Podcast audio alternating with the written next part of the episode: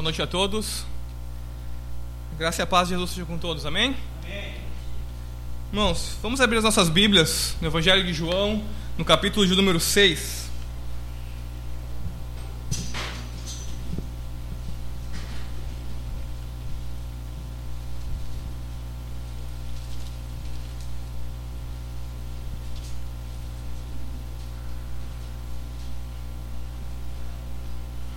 Aos membros da nossa igreja e os irmãos que estiveram conosco no domingo passado, lembrem-se que eu pedi misericórdia sobre a minha vida e a vida do Lisandro.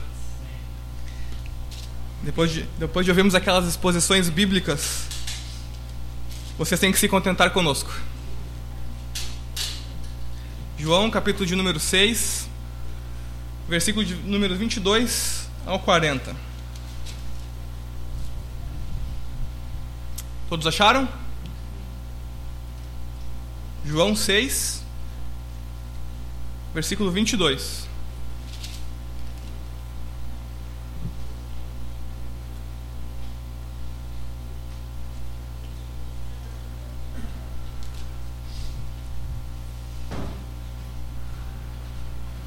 Alguns irmãos ainda estão procurando, então vamos aguardar. Não temos pressa, vamos ler juntos.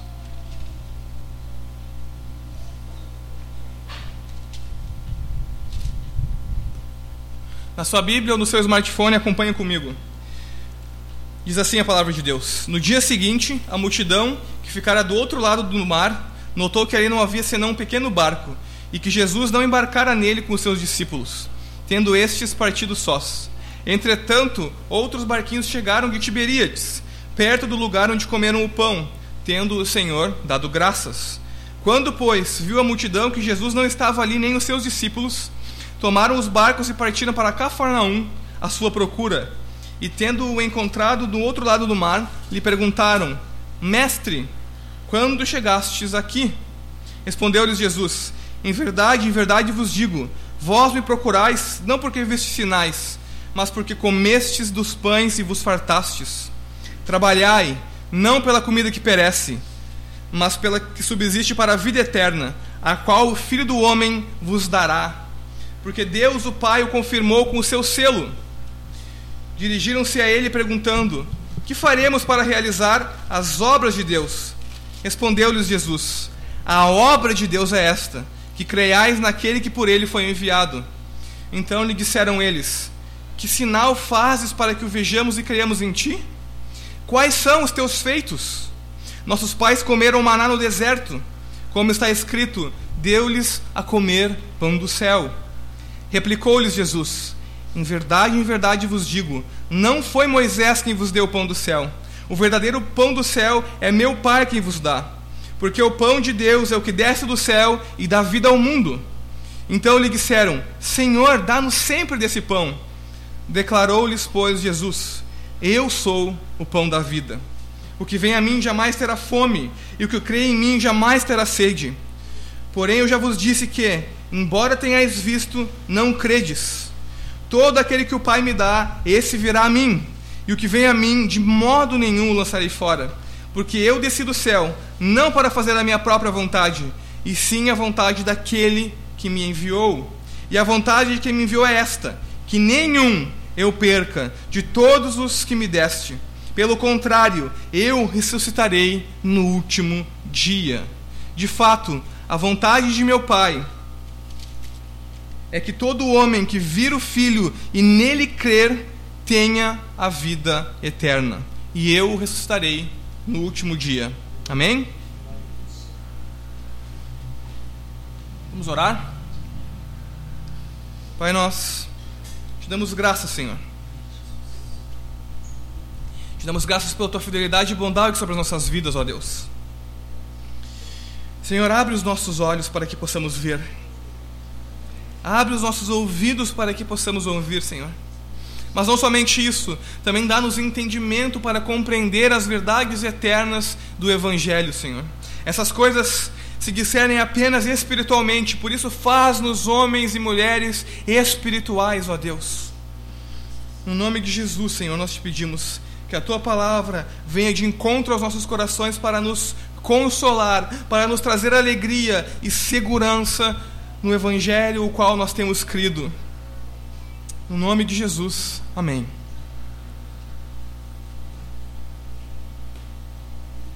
Irmãos, o contexto da passagem que nós acabamos de ler é o milagre da multiplicação de pães e peixes no início deste capítulo.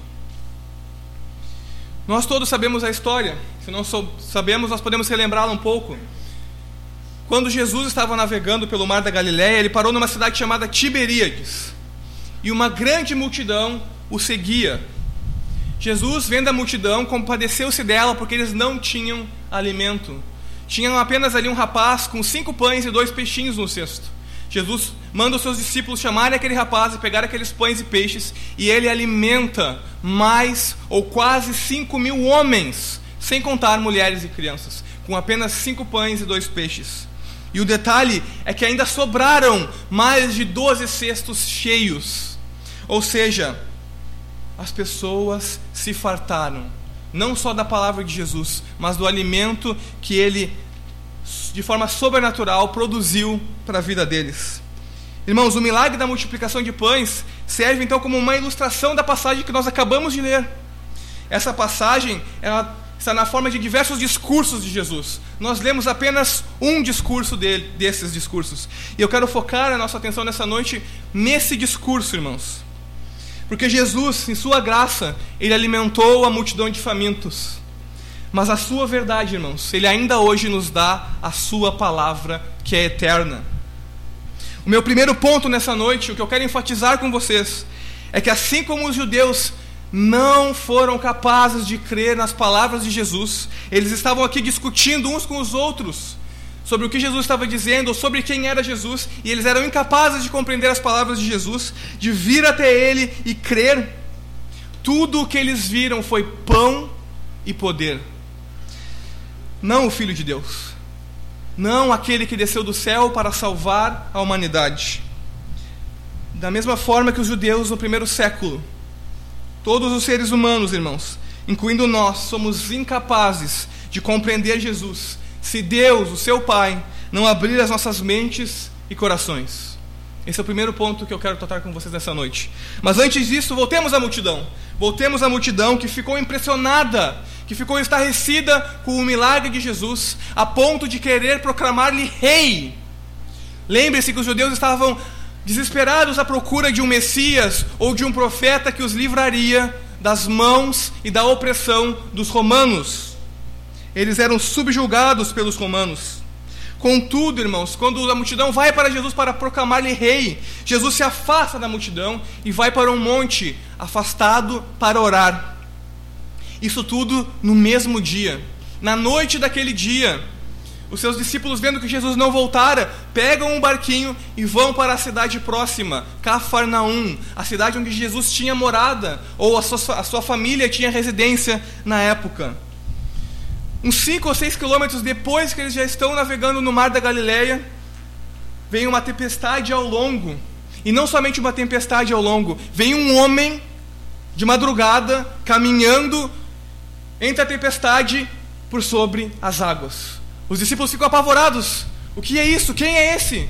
Era Jesus que estava vindo de encontro aos seus discípulos, irmãos. Jesus não somente tinha poder para fazer a multiplicação de pães e peixes, mas para miraculosamente andar por sobre as águas. Então a multidão não sabia onde estava Jesus. Eles muito provavelmente estavam esperando ele descer do monte para continuar a ensinar-lhes e a dar-lhes mais alimento. Por isso, irmãos, a passagem que nós lemos, ela inicia-se com a multidão inquirindo ou perguntando sobre onde estava Jesus. Quando eles percebem que Jesus não estava mais na cidade de Tiberíades, a cidade onde ele realizou o milagre da multiplicação dos pães, eles decidem procurá-lo. Muito provavelmente eles pensaram, como eles deveriam saber que Jesus tinha residência na cidade de Cafarnaum, a próxima cidade, eles decidem por iniciar procurando ele em Cafarnaum. Nada pareceu mais óbvio a eles, irmãos, do que procurar na próxima cidade. E para sorte deles, Jesus estava naquela cidade. Quando a multidão encontra Jesus, irmãos, Jesus estava na sinagoga ensinando. Então, muito provavelmente era um sábado, o dia anterior, uma sexta-feira. eles estavam, quando encontram Jesus, naturalmente estarrecidos. Então a multidão chega e a primeira pergunta que eles fazem é: Como, Senhor? Ou de onde tu viestes para cá? Porque nós vimos os barcos, os teus discípulos pegaram um barco, mas o outro barco ainda estava lá em Tiberíades, na doca, ele não saiu. Eles fazem uma pergunta para Jesus porque eles queriam saber se Jesus tinha operado outro milagre, talvez, se teletransportando milagrosamente, ou quem sabe o que se passou na mente deles. Acontece que Jesus não responde a pergunta deles. Jesus era mestre em fazer isso, irmãos não responder as perguntas ou fazer outras perguntas, porque as pessoas não entendiam o que elas estavam perguntando, ou os seus propósitos eram meramente humanos e carnais. E a essas perguntas, Jesus não se dignava em responder, irmãos. Em vez disso, de responder essa pergunta para saciar a curiosidade deles, ele revela os motivos dos corações deles. Ele, ele os acusa, irmãos, de ter motivos grosseiros e carnais por irem atrás dele. A multidão, irmãos, ela viu apenas pão e poder, ela viu milagre. Elas viram apenas o sinal. Diversos pães surgindo de poucos, diversos peixes surgindo de poucos. O que eles deixaram de ver, irmãos? Foi o significado do sinal. As pessoas estavam atrás de Jesus porque elas tiveram fome, ou a sua fome saciada, as suas barrigas foram cheias cheias de pão.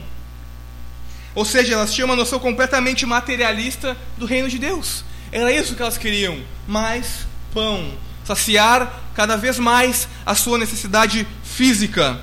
O pão que a multidão havia comido, irmãos, apesar de milagrosamente feito pelas mãos de Jesus era meramente físico. Jesus então lhes dá uma ordem expressa, invertendo toda a lógica deles, para que eles trabalhem não pelo pão que perece, mas pela, o, pelo pão que permanece para a vida eterna.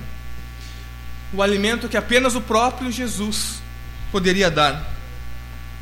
Jesus, irmãos, quer direcionar a atenção deles das coisas materiais daquelas coisas nas quais eles estavam interessados, as coisas terrenas, para a realidade espiritual. Mostrando que as coisas espirituais são mais importantes e fundamentais do que as coisas temporais e terrenas. Ora, é óbvio que todos nós sabemos que o alimento espiritual é mais importante do que o alimento material, senão nós não estaríamos aqui. O verdadeiro alimento espiritual, irmãos, apenas Jesus pode oferecer. Por quê? Porque ele é o filho do homem, sobre quem o Pai colocou o seu selo de aprovação. Deus certificou Jesus como seu próprio agente, enviado diretamente por ele, sendo autorizado como o único que pode dar o alimento para a vida eterna. Era isso que Jesus estava querendo ensinar àquela multidão. Vejam, o sinal que vocês viram aponta para outra coisa o pão que só eu posso dar, o pão para a vida eterna. Acontece que, como de costume, a multidão não entendeu o que Jesus estava falando. Quando Jesus ordena a multidão a não trabalhar, irmãos, pelo pão que perece, ele estava dizendo que as noções puramente carnais ou materiais de bênção que eles tinham não são dignas, não são dignas de serem perseguidas. Os judeus, em resposta, focam as suas, as suas atenções na obra, ou nas obras. Eles queriam saber quais eram de fato então as obras de Deus que eles deveriam realizar para serem dignos deste pão que Jesus estava falando. Uma vez que a ordem de Jesus para não trabalharem pelo pão que perece uma vez que a ordem de Jesus era essa, eles queriam saber de fato então quais são as obras que eu devo fazer para ganhar o pão que não perece. Eles estavam praticamente dizendo o seguinte, irmãos: Bom, já que Deus não quer que nós trabalhemos pelo pão que perece, diga-nos quais são os requisitos de Deus e nós os faremos.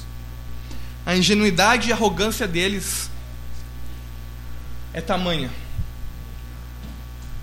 Eles não mostram, irmãos, qualquer dúvida sobre a habilidade deles em cumprir qualquer requisito que Deus dissesse que eles deveriam cumprir. Eles ignoram ou não compreendem de forma alguma que a vida eterna é um dom divino. Nesse vai e volta de maus entendidos, irmãos, Jesus corrige a multidão uma vez mais. Ele responde que a obra de Deus no singular, vejam bem, os judeus estavam interessados em quais são as obras de Deus que nós devemos fazer para ganharmos mérito e comermos desse pão que tu nos oferece. Jesus diz que a obra de Deus no singular, isso é, o que Deus requer é a fé. A obra de Deus é crer naquele que ele enviou.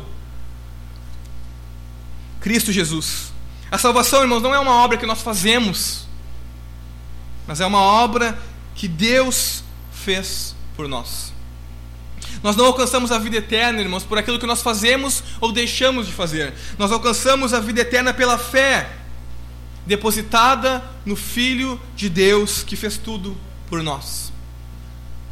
Fé, então, irmãos, é o que Deus requer, não obras. Obviamente que boas obras são um complemento da fé e glorificam e agradam a Deus. Acontece que mesmo essa fé que Deus nos concede é uma obra de Deus.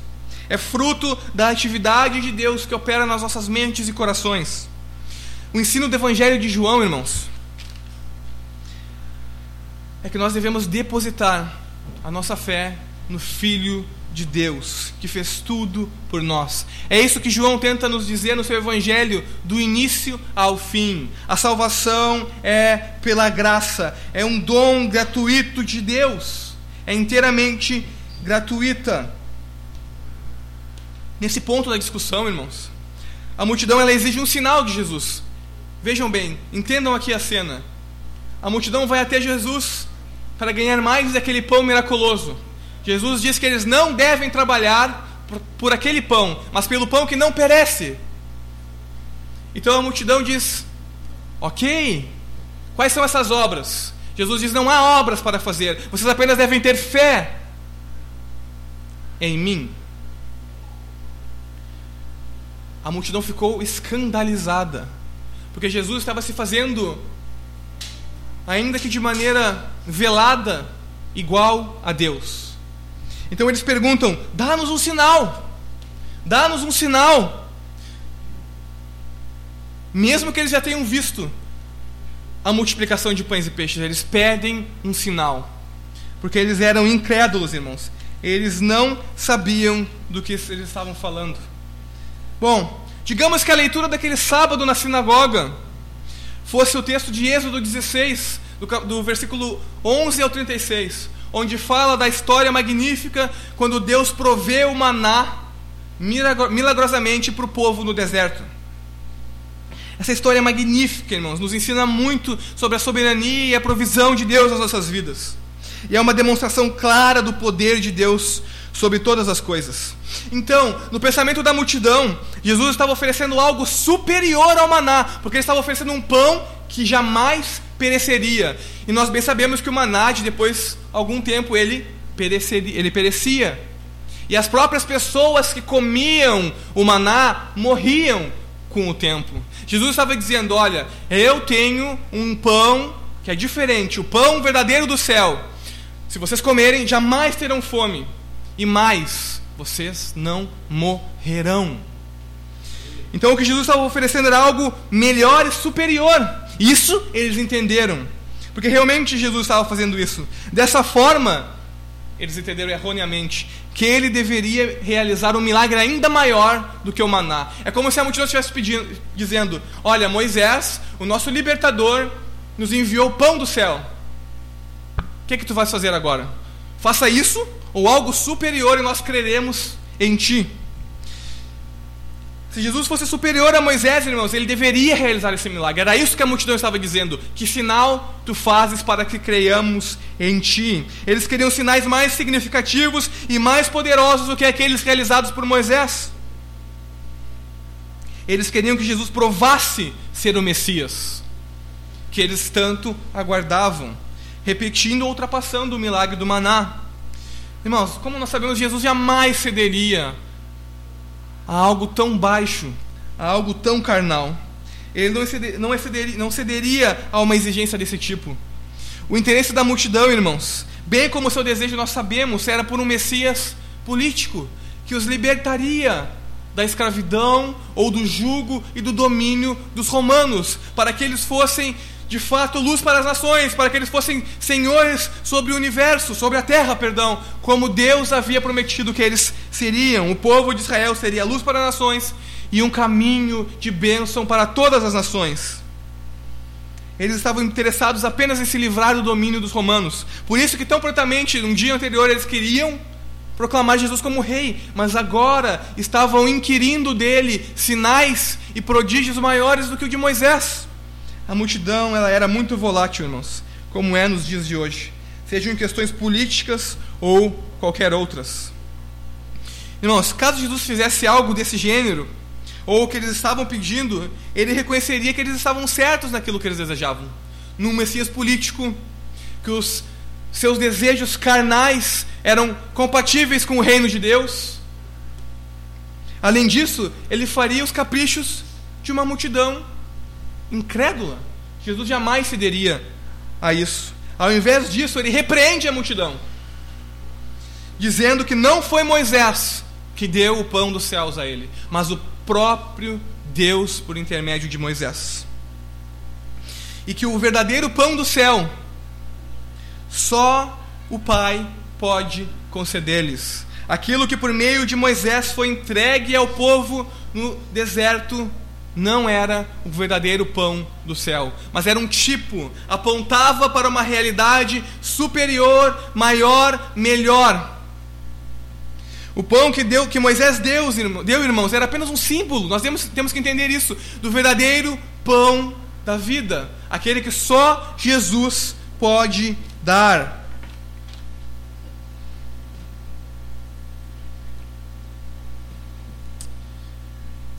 Função do pão que eles comeram no deserto era apontar para Cristo. O verdadeiro pão de Deus. Mais uma vez, irmãos, os judeus não compreendem o que Jesus está falando. Eles pensam apenas em saciar as suas necessidades. Porque se eu comer desse pão, eu jamais terei fome. Da mesma, da mesma forma que no capítulo 4 de João, a mulher samaritana ela não entendeu que a água que Jesus estava oferecendo, a jorrar para a vida eterna, não era uma água para ser buscada, mas era algo espiritual. Os discípulos não entenderam que Jesus não estava falando de pão físico. Eles estavam interessados em saciar as suas necessidades. Eles interpretaram Jesus literalmente. Eles não podiam compreender, irmãos, porque pensavam apenas materialmente na esfera carnal, mundana. Eles queriam apenas as suas necessidades, uma vez mais eu digo, saciadas. À vista disso, Jesus, é, irmãos, Jesus faz uma afirmação incrível, surpreendente e que deixa aqueles judeus e nós ainda hoje chocados. Ele não diz mais apenas que ele pode dar o pão da vida, ele diz: Eu sou o pão da vida. Jesus, o Filho unigênito de Deus que desceu do céu, ele é o verdadeiro pão da vida. Antes ele disse que dava o pão, agora ele diz: Eu sou o pão. Ele se identifica pessoalmente com o pão de Deus e faz então uma promessa, irmãos. Quem for a Ele, a Jesus, jamais terá fome, e quem crer nele jamais terá sede. Nos lembrando do diálogo com a mulher samaritana, naturalmente ele se referia a fome e sede espirituais, coisa que os judeus não entenderam. Irmãos, quem vai a Jesus com o coração cheio de fé, jamais terá fome ou sede. A pessoa receberá satisfação espiritual plena e completa. Ela terá paz perfeita de espírito. Não haverá mais aquele vazio característico de todos os filhos de Adão. Esse vazio será preenchido com a habitação do Espírito Santo, com o Divino Espírito habitando em nós. Os judeus, irmãos, eles não acreditavam que Jesus era o Messias. Eles estavam interessados nas suas próprias necessidades. Eles não tinham fé em Jesus. Eles viam apenas um homem poderoso, capaz de fazer milagres significativos e, mais fundamentalmente ainda, saciar-lhes a fome, encher as barrigas deles. Apesar de ver, irmãos, os milagres que Jesus realizava durante todo o seu ministério, eles não criam que Jesus era o Filho de Deus. O único ponto que importa é que nós creiamos em Jesus, que Ele é o Filho de Deus. Se você crê que Jesus é um grande sábio do primeiro século da nossa era, não faz diferença. Se você crê que Jesus era um operador de milagres e um profeta, não faz diferença. A fé que faz diferença, a fé genuína, a fé que importa, é a fé em Jesus como o Filho de Deus, como a segunda pessoa da Trindade, como Deus mesmo, enviado pelo Pai para realizar a sua vontade e nos resgatar das trevas. Agora, irmãos, com essas coisas em mente, em mente, nós podemos então voltar ao meu ponto inicial. Os judeus viram, mas não creram. Eles não creram, irmãos. Porque apenas aqueles que o Pai traz até Jesus podem compreender, crer e confiar em Jesus. De outra forma, uma pessoa não pode ser salva se não vier até Jesus em arrependimento e fé. Mas ela não pode vir até Jesus se não for dada a Ele pelo Pai. A fé genuína, irmãos, é uma realidade sobrenatural, produzida por Deus e para Deus. Nós somos meros coadjuvantes no teatro de Deus.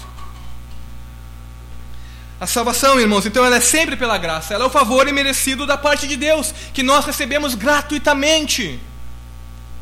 E a fé, irmãos, que nós temos, ela é sempre obra de Deus no coração do pecador. Isso significa, irmãos, que nós somos naturalmente incapazes de crer em Cristo. Sim, irmãos, eu disse isso. Se nós não tivermos o auxílio divino, nós somos incapazes de vir a Cristo. Nós somos espiritualmente mortos, incapazes, de forma natural. Nós vivemos um estado de inabilidade espiritual total. A não ser que Deus tire as vendas dos nossos olhos e os tampões dos nossos ouvidos, nós jamais poderemos ver e ouvir. E a não ser que Deus tire o nosso coração de pedra e nos dê um coração de carne, nós jamais poderemos sentir. Nós jamais poderemos, irmãos, ver, ouvir e sentir o amor de Deus nos nossos corações e vidas, se Ele milagrosamente não realizar talvez o maior de todos os milagres que Ele continua realizando ainda hoje, em regenerar o coração, a mente e a alma de pecadores. A nossa inabilidade espiritual é total e ela é constantemente afirmada pelas Escrituras, irmãos. Contudo, a nossa cegueira espiritual não é um empecilho para Deus. Jamais foi e jamais será. Os planos soberanos de Deus não podem ser frustrados. A obra salvadora de Deus sempre se concretizará segundo a sua boa vontade. Deus age no mundo, irmãos, ainda hoje por meio da sua graça. E aqueles que têm fé em Cristo o fazem devido ao poder de Deus chamá-los das trevas para a luz. O Deus Trino, irmãos, assume toda a responsabilidade da nossa salvação. A nossa salvação completa e definitiva é nos dada e garantida pelo Deus Trino das Escrituras. É isso que nos diz Romanos 8, do 28 ao 30. Vamos ler.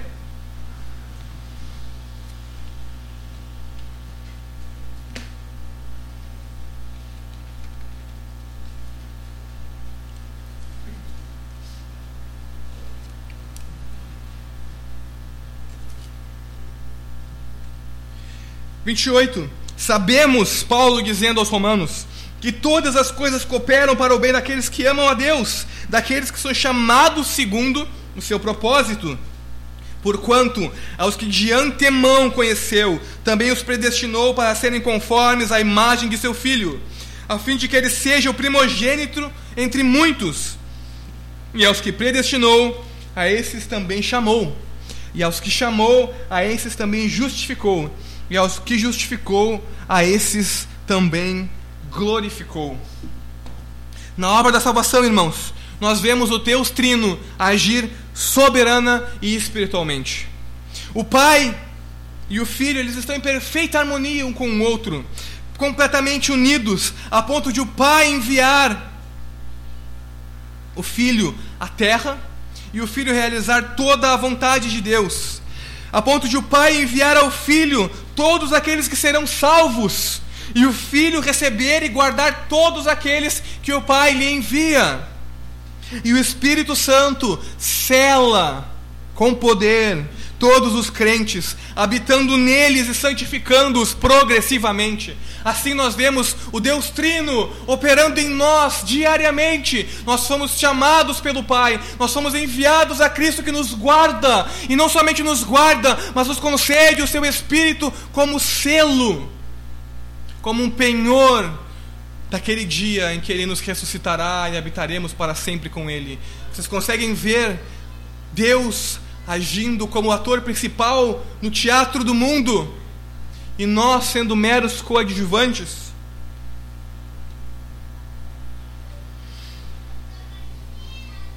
Então, meu primeiro ponto, irmãos, nós não podemos vir a Cristo se o Pai não nos enviar. Nós somos mortos espiritualmente e não podemos ter fé por nós mesmos.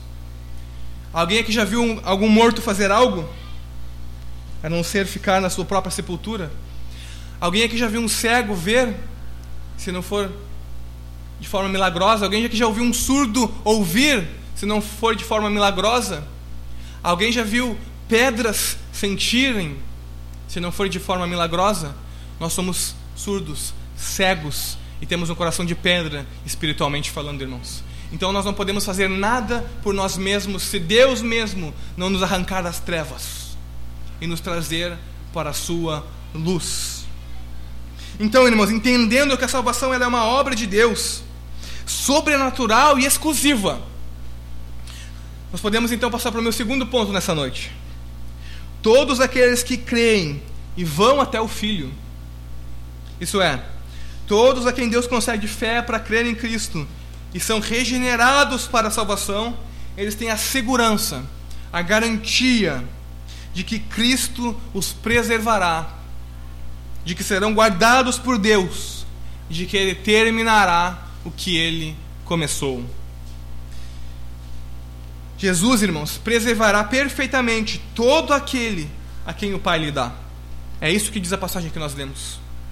O propósito inteiro, irmãos, da encarnação de Cristo, da sua morte sacrificial e da sua ressurreição foi realizar a vontade do seu Pai.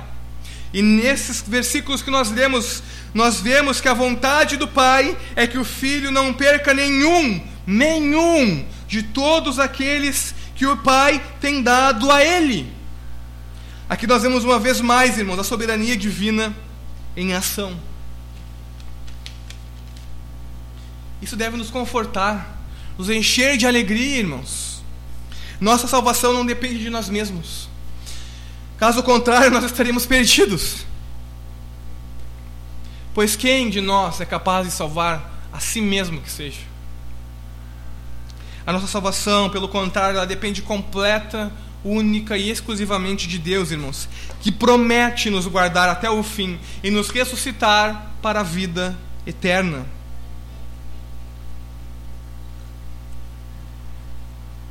Nós somos guardados por Deus para uma herança incorruptível. É o que Pedro diz na sua primeira epístola. Vamos abrir? 1 Pedro, no primeiro capítulo, versículos 3 ao 5.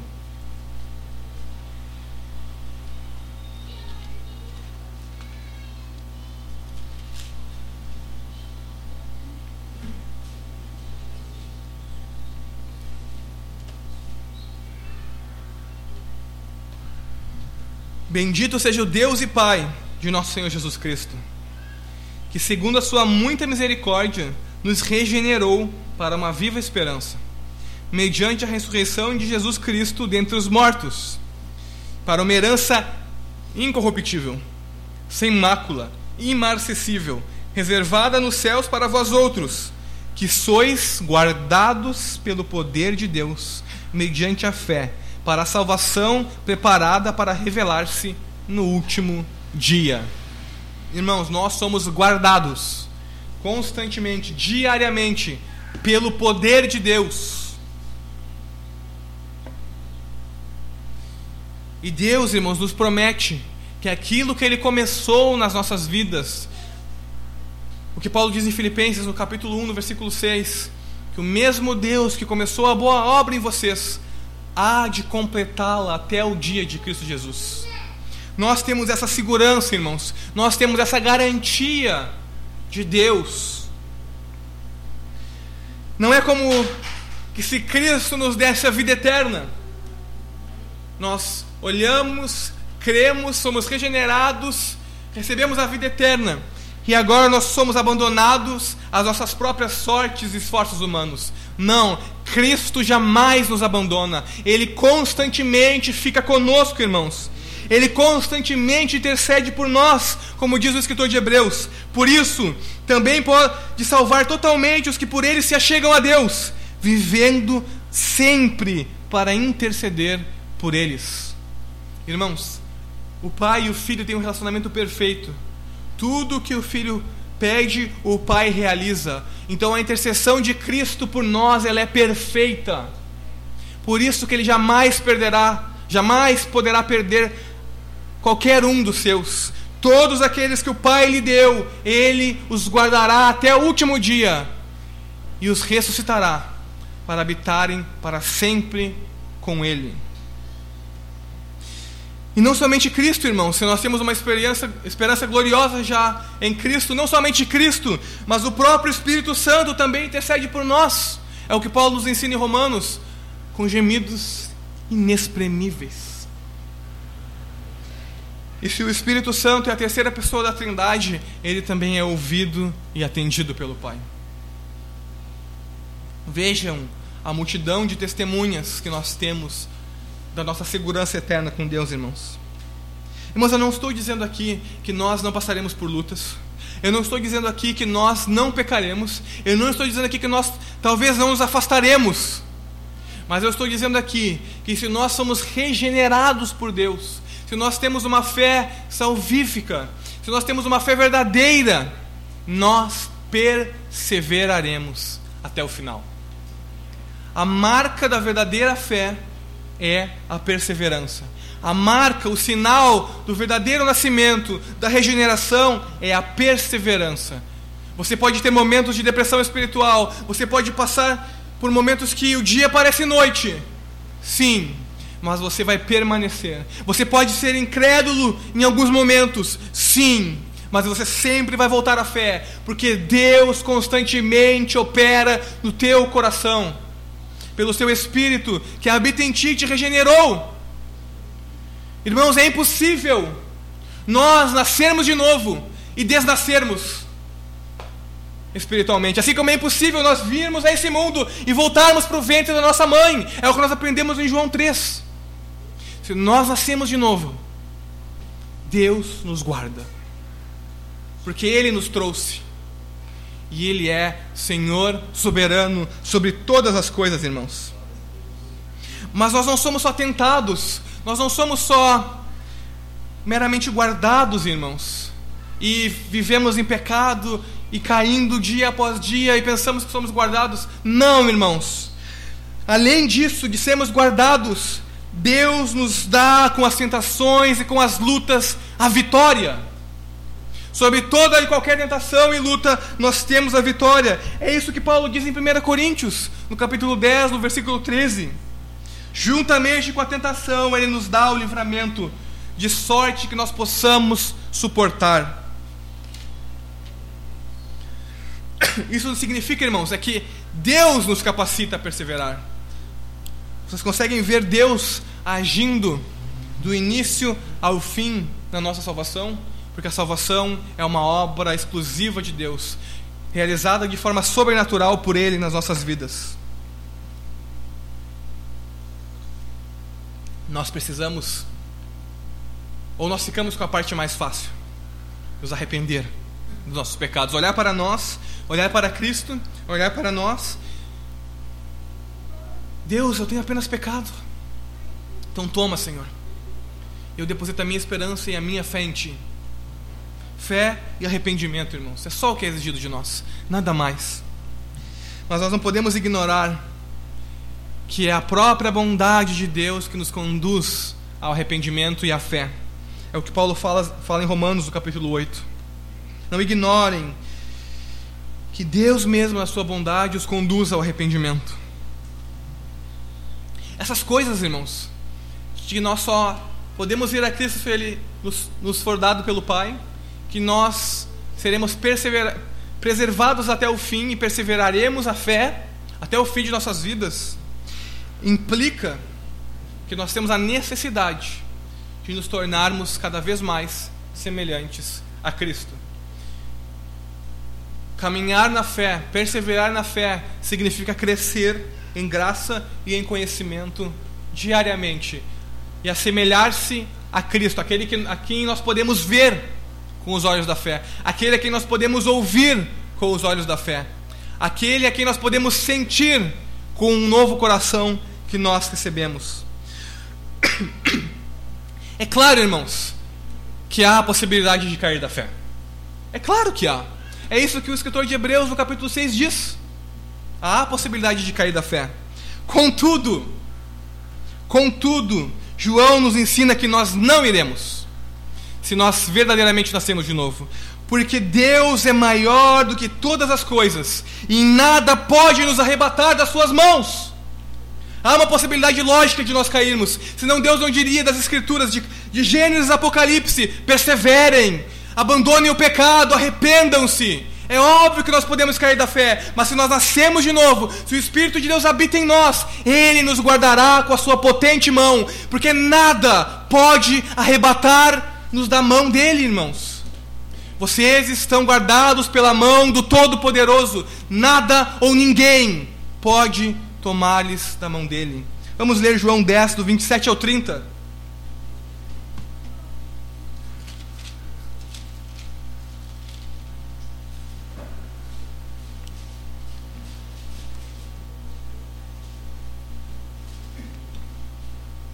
As minhas ovelhas ouvem a minha voz, eu as conheço e elas me seguem.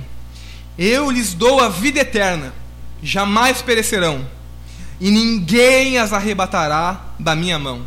Aquilo que o meu Pai me deu é maior do que tudo, e da mão do Pai ninguém pode arrebatar. Eu e o Pai somos um. Irmãos, vocês estão guardados vocês estão preservados por Deus mesmo para permanecerem na fé. Então olhem para o seu pecado e levantem-se diante de Deus, lancem-no para as suas costas e caminhem em direção àquele que os chamou para a santidade de vida. Aqueles que perseveram, irmãos, eles mostram que são crentes autênticos, genuínos, que verdadeiramente nasceram de novo, que pertencem ao reino dos céus, que são filhos do Pai Celestial. Mas os que não persistem na fé, irmãos, eles mostram que na verdade nunca houve fé genuína neles. Porque a fé genuína, a fé que salva, permanece. A perseverança, irmãos, e um constante crescimento na santificação, um constante conformar-se a Cristo, tornar-se mais semelhante a Cristo, são evidências, irmãos, de que nós somos genuinamente salvos. De que nós somos regenerados e seremos ressuscitados no último dia. Se isso não pode trazer alegria a vocês, se isso não pode trazer esperança a vocês, se isso não pode trazer consolo a vocês, seja em qualquer momento de dificuldade que vocês viver, viverem, eu não sei mais o que pode dar, trazer. Eu não sei, irmãos. se vocês não têm esperança em serem guardados por Deus, se vocês não têm alegria em olharem para vocês e verem um ser corruptível, corrupto por causa do pecado, verem uma natureza má, maligna, verem os seus desejos e tentações pecaminosas aflorarem, mas olharem para Ele e lembrarem-se da sua natureza regenerada, em desvencilharem-se do pecado e correrem para Ele em santidade, porque Ele está de braços abertos, porque nenhum do que os pai, do que o Pai lhe dá, Ele rejeita. Eu não sei o que pode dar esperança a vocês. A nossa esperança, irmãos, é que Deus é o autor e o consumador da nossa fé. Que dele, por ele e para ele são todas as coisas. Que nós somos chamados, regenerados, justificados e seremos glorificados por causa do poder dele que opera em nós. Para concluir, irmãos, meu terceiro e último ponto. Essas coisas são certas para nós são sem sombra de dúvida alguma para nós e devem nos encher de esperança e alegria, irmãos, por causa da obra de Cristo na cruz. O que garante todas essas coisas para nós é a obra de Cristo no Calvário.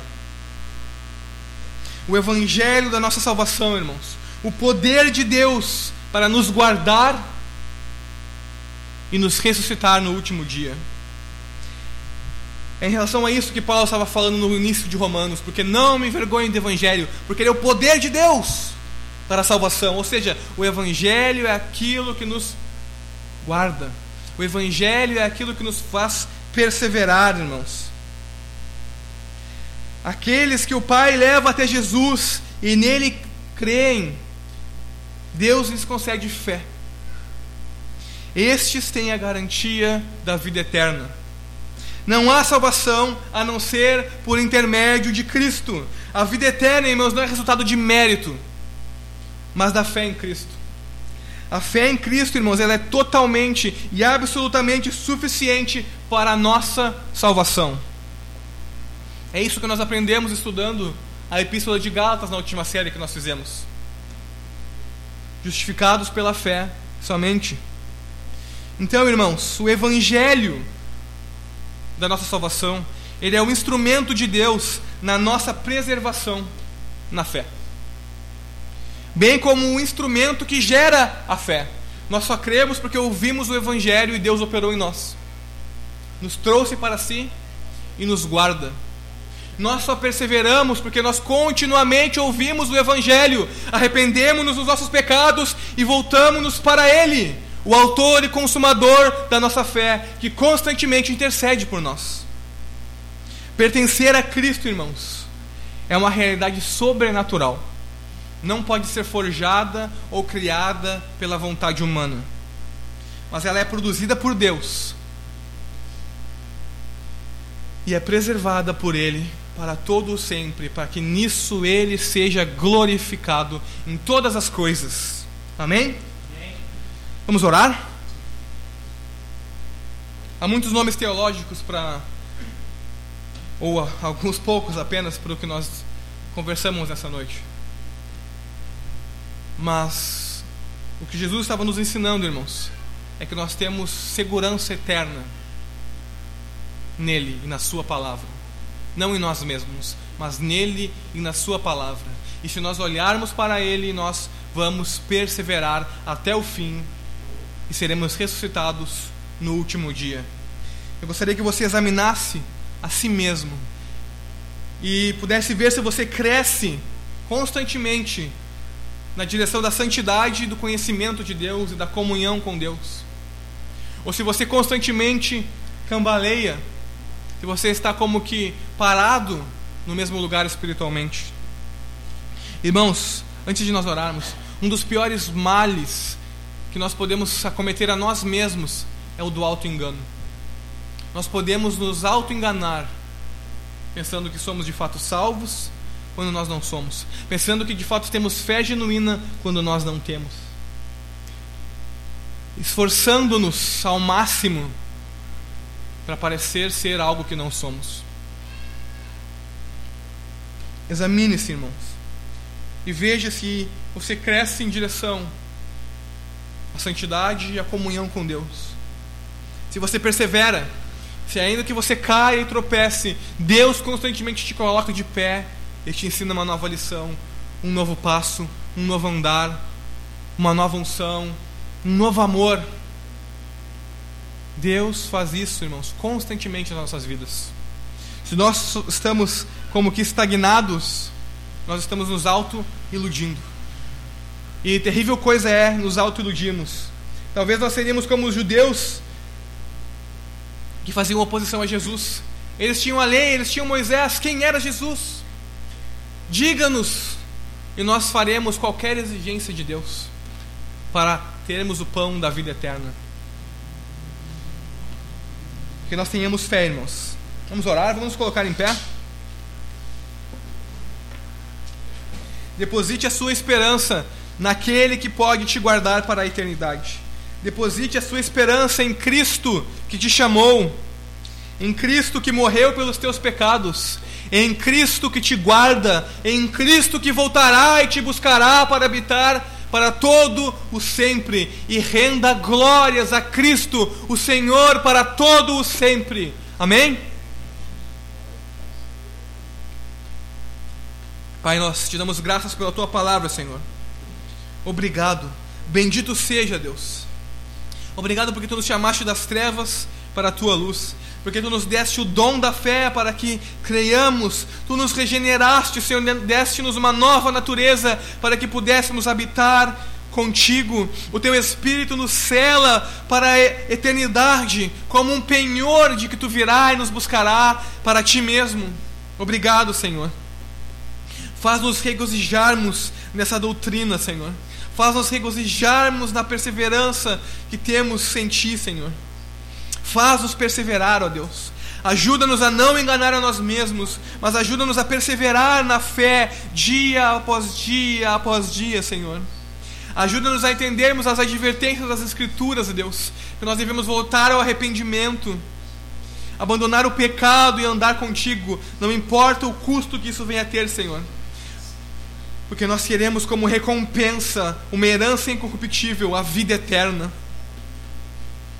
Ah, Senhor Deus, nós cremos essas coisas. Nós cremos também que essas coisas se discernem apenas espiritualmente. Se tu não abrir os nossos ouvidos para ouvir nessa noite, não nos der entendimento, nós não compreenderemos. Por isso, vem, ó Deus, e salva aqueles que não são salvos nesse lugar, nessa noite, Senhor. Vem abre os ouvidos daqueles que estão com seus ouvidos fechados. E vem e renova a nossa fé em Ti, ó Deus, para que nós perseveremos cada vez mais, nós que já somos salvos, ó Deus. No santo nome de Jesus é o que nós te pedimos, Pai. Amém e amém. Amém, irmãos? Vocês podem sentar?